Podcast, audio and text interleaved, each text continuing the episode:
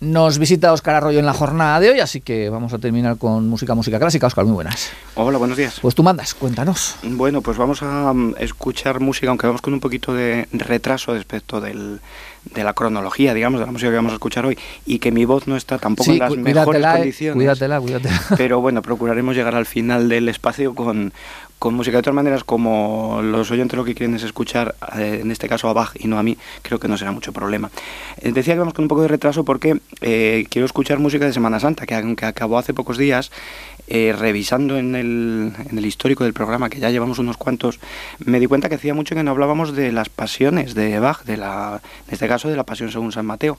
Hace muy poquitos días que terminábamos la Semana Santa, pero no habíamos escuchado música de Semana Santa y mm, me gusta reivindicar Además, la mejor música, hay que pensar que la mejor música de la historia de la música es música religiosa y particularmente esta pasión según San Mateo que vamos a escuchar hoy es uno de esos ejemplos paradigmáticos de la historia de la música.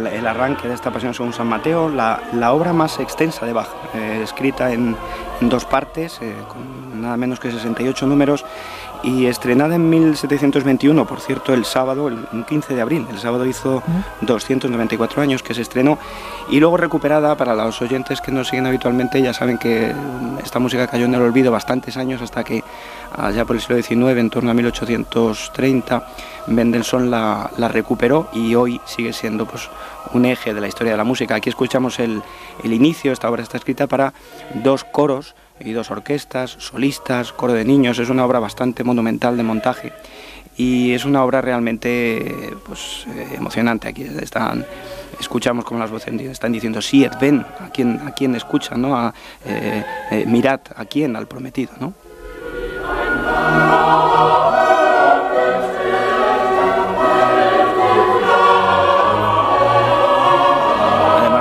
Constructiva de Bach que ahí por encima estamos escuchando un coro de niños que dice esto de em, oh inocente Cordero de Dios, ¿no? Todos los elementos eh, de la religiosidad de, de, Bach volcados en el talento ingente de, pues de, de una persona con un talento musical único en la historia de la música. Vamos a escuchar otra sección, en este caso una secuencia, un recitativo y un coro, un coral.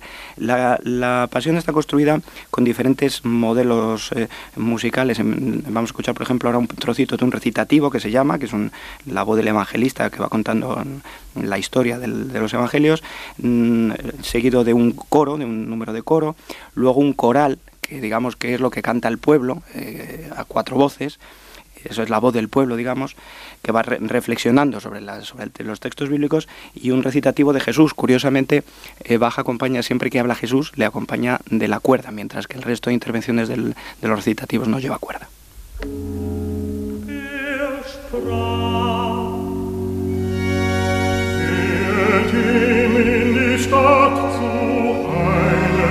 Este es Jesús que va acompañado de la cuerda.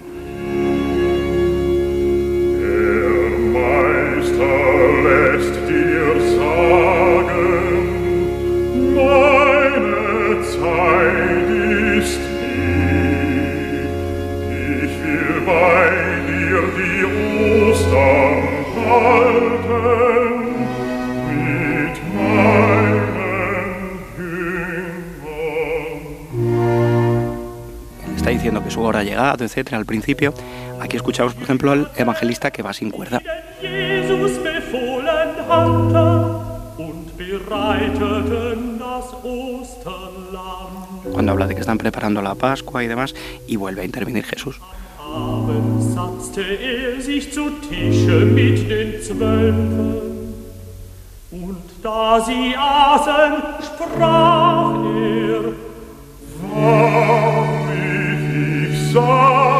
Secuencia de, intervenciones es una obra muy teatral, no está escrita para ser representada, pero sí es, eh, seguramente por respeto al texto, Bach era una persona muy religiosa, como digo, y extrae del texto toda esa, todo ese dramatismo, ¿no? con los diferentes caracteres. Vuelve el evangelista y ahora vamos a escuchar, por ejemplo, cómo el coro dice, eh, Señor, seré yo quien te negaré, ¿no? Y aquí lo escuchamos.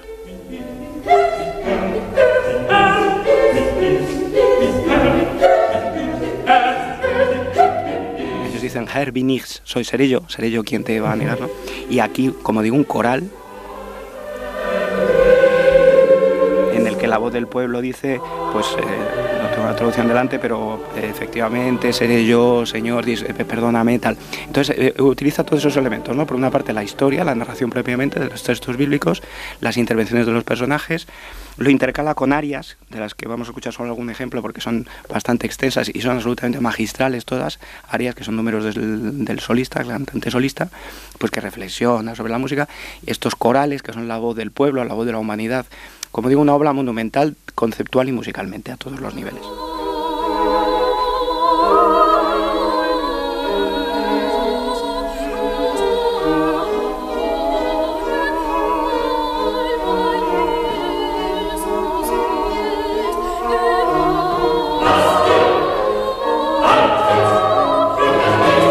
Aquí estamos escuchando una soprano y una, y una contralto están diciendo algo así como ya está mi Jesús prisionero, la luna y la luz se han extinguido de dolor, y el pueblo desde fuera interrumpe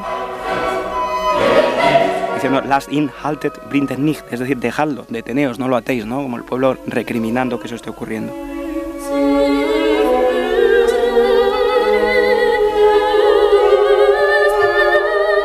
Los este no le están viendo, pero tiene la partitura, Oscar, encima de la mesa y está siguiendo la partitura conforme estamos escuchando estos fragmentos de la obra. Sí, realmente seguir la partitura de una obra sí es maravilloso porque es un, es un mapa de alguna manera de la, de la imaginación de Bach. Por ejemplo, eh, fijaros aquí lo que hace, eh, justo inmediatamente después de este número, eh, habla de los rayos, dice, relámpagos y rayos se acabaron en las nubes, sin Blitz, sin, sin Donner, in Wolken verschwunden, y la música se agita absolutamente representando estos rayos.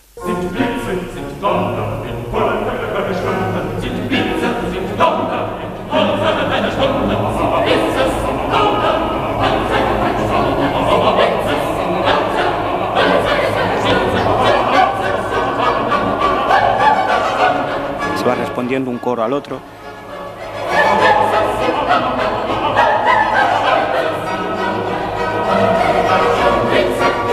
Y ahora hay un silencio dramático pensado perfectamente por Bach y continúa.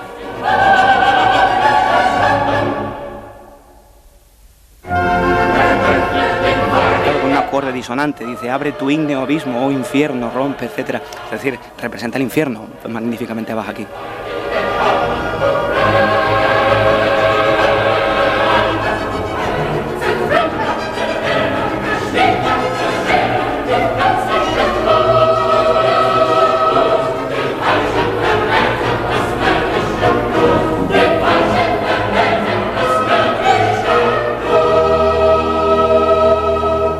Es una obra que hay que seguir o con la partitura o con el texto porque va ilustrando magníficamente, por ejemplo, en la secuencia de la segunda parte de las negaciones de Pedro. Vamos a escuchar un poquito también de cómo el, recitativo habla, hablando de los personajes y cómo Pedro va negando. Vamos a escuchar. Aquí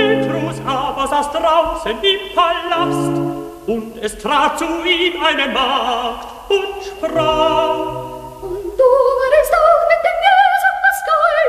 cuando la, doncella le dice, tú también estabas con Jesús de Galilea, se entiende incluso el texto en alemán. Ich weiß nicht, was du sagst. No sé de qué me estás hablando. Pedro negando, ¿no? Hasta en tres ocasiones.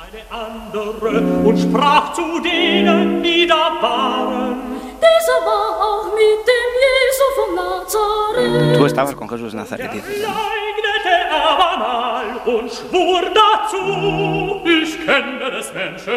Ich kenne das Menschen nicht, no lo conozco.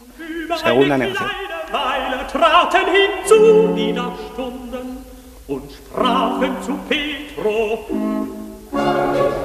Y aquí la gente representa al colectivo con el coro.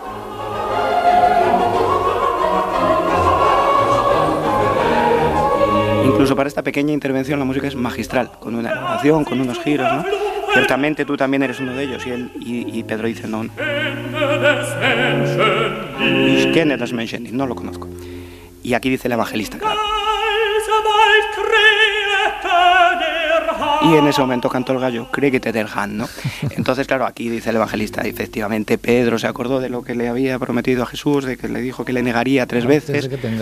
y, y es muy, muy sintomático, era muy curioso, cómo el evangelista representa el llanto de Pedro con la propia, con la propia música. Vamos a escuchar el final de las palabras del evangelista que representa ese llanto.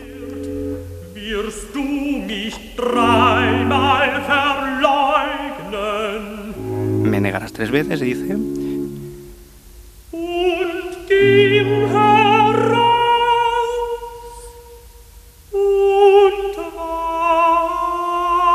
Y aquí representa el evangelista ese llanto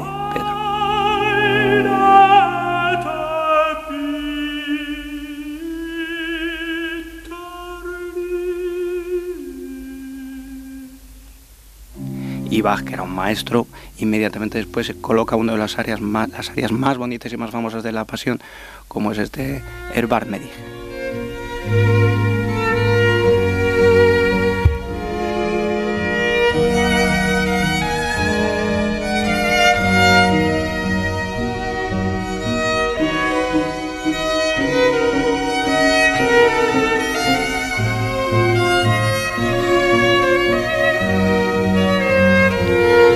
Bueno, la verdad es que la obra es inmensa. Bach escribió dos pasiones, la de San Mateo, que es la más extensa, la de San Juan, eh, que por cierto tuve la ocasión de cantar con una voz mejor que esta hace unos años. Y la verdad es que yo invito a los oyentes a que la descubran y sobre todo invito a que reflexionemos que la música litúrgica que tenemos es magnífica y que a veces, pues bueno, eh, utilizamos otra música para esas celebraciones y para esos contextos litúrgicos, que no digo que esté mal, pero realmente disponer del potencial inmenso histórico que tenemos y particularmente en Ávila con Tomás Luis de Victoria, y ahí lo dejo una vez más, eh, aporta un aval inmenso a una posible Semana Santa, etcétera. Eh, realmente eso habría que darle una vuelta porque en Centro Europa lo hacen y aquí ese modelo pues perfectamente lo podríamos utilizar. No lo olvidemos y en todo caso que eh, nuestros oyentes escuchen esta música, la busquen por internet, es perfectamente accesible. vamos a terminar escuchando para mí el área más bonita de toda la pasión, el área de, debajo de la segunda parte que dice Magedig mein Herz rein eh, purifícate corazón mío, ya Jesús ha muerto, ya está bajo el sepulcro, una música realmente magnífica, emotiva, única en la historia de la música.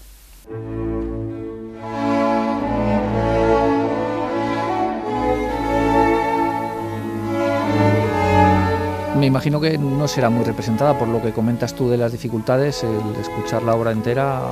Mm, yo la última vez que tuve ocasión de escucharlo fue en la Semana de Música Religiosa en Cuenca, que además coincide con la Semana Santa, y realmente bueno es una obra bastante excepcional no es sencillo ponerlo en marcha. Pero a ver eh, no solo las pasiones las cantatas la música litúrgica las misas las misas de Mozart las misas de Haydn. O sea hay una música con un repertorio litúrgico ingente y ya no se trata de una cuestión religiosa porque uno puede ser más o menos religioso. Pero como decía un profesor mío hay más filosofía en los últimos cuartetos de Beethoven que en un tratado de Kant y de alguna manera en esta música hay más fe y más emoción, sea uno o no creyente, igual que en la Semana Santa, ver los pasos o ver las representaciones de las, de las cofradías, hay más fe que en toda la Biblia. Entonces, pues mm, creo que ese tesoro hay que cultivarlo, a veces se nos olvida y la música realmente en eso es juega un papel único, así que abramos los ojos, los oídos y los corazones. Pues Oscar, muchas gracias por acompañarnos como siempre. Cuídate la voz. Procuraré. Y en mayo te, te esperamos de nuevo. Gracias, hasta luego. alma